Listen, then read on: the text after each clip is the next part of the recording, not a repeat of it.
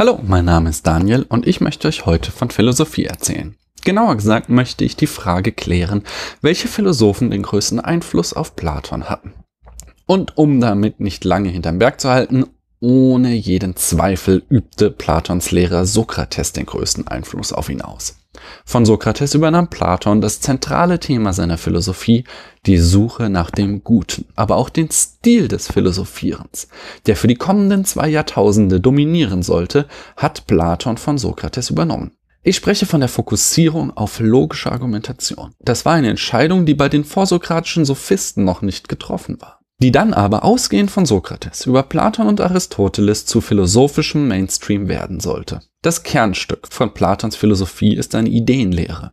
Und diese Ideenlehre ist ebenfalls eine direkte Antwort auf Sokrates und seine Was ist Frage. Wir erinnern uns, Sokrates war stets bemüht, allgemeine Definitionen zu liefern und endete letztlich immer, natürlich vollkommen bewusst und absichtlich, in Aporien, also im ergebnislosen Abbruch seiner Untersuchungen. Platons Ideenlehre ist ein Ausweg aus diesem sokratischen Dilemma. Wir werden darauf zurückkommen. Neben Sokrates hatten Pythagoras und die Pythagoreer einen großen Einfluss auf Platon. Ich erwähnte ja schon, dass er in Italien mit ihrer Philosophie in Kontakt kam und dass er seine Akademie nach ihrem Vorbild gründete. Aber auch inhaltlich hatten sie großen Einfluss auf Platon. Die Pythagoreer kombinierten Mathematik und Logik mit sehr viel Mystizismus. Diese eigenwillige Kombination übernahm Platon direkt von ihm. Aber der folgenschwerste Einschlag der Philosophie von Pythagoras ist die Theorie von der unsterblichen Seele. Pythagoras hatte den Glauben an die unsterbliche Seele auch nicht aus dem Nichts geboren, sondern von der religiösen Sekte der Orphiker übernommen. Und Platon übernahm ihn dann wiederum von Pythagoras. Platon sollte es aber nicht bei einem Glauben belassen. Denn wir sind Philosophen, wir glauben nicht, wir beweisen.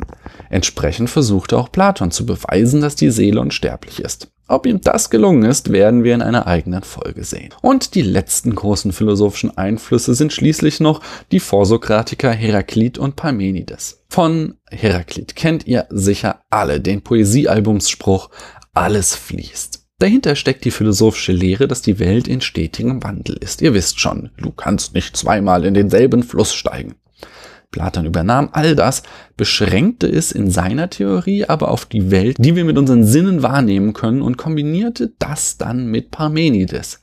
Parmenides wiederum war der LSD-Fan unter den Vorsokratikern, denn seiner Meinung nach müsse die Welt aus logischen Gründen unveränderbar sein, weswegen all unsere Sinneseindrücke bloße Täuschungen sind. Platon sollte es gelingen, mit seiner Ideenlehre diesen Widerspruch zwischen Heraklit und Parmenides aufzulösen. Zu guter Letzt darf nicht unerwähnt bleiben, dass der Stadtstaat Sparta und seine Verfasstheit großen Einfluss auf Platons politische Utopie hatte. Ausgerechnet Sparta. Die Typen, die Platon einst in die Sklaverei verkauft hatten.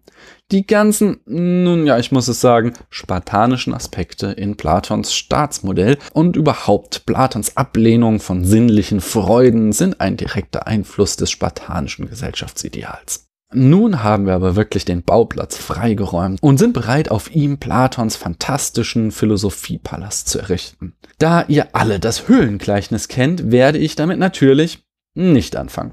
Denn das Höhlengleichnis ist eigentlich nur eines von drei Gleichnissen, die Platon in seinem Dialog der Staat vorträgt. Daher beginne ich in der nächsten Folge erstmal mit dem Sonnengleichnis. Vielen Dank, dass ihr mir eure Zeit geschenkt habt. Wenn euch das hier gefällt, erzählt doch euren Freundinnen davon.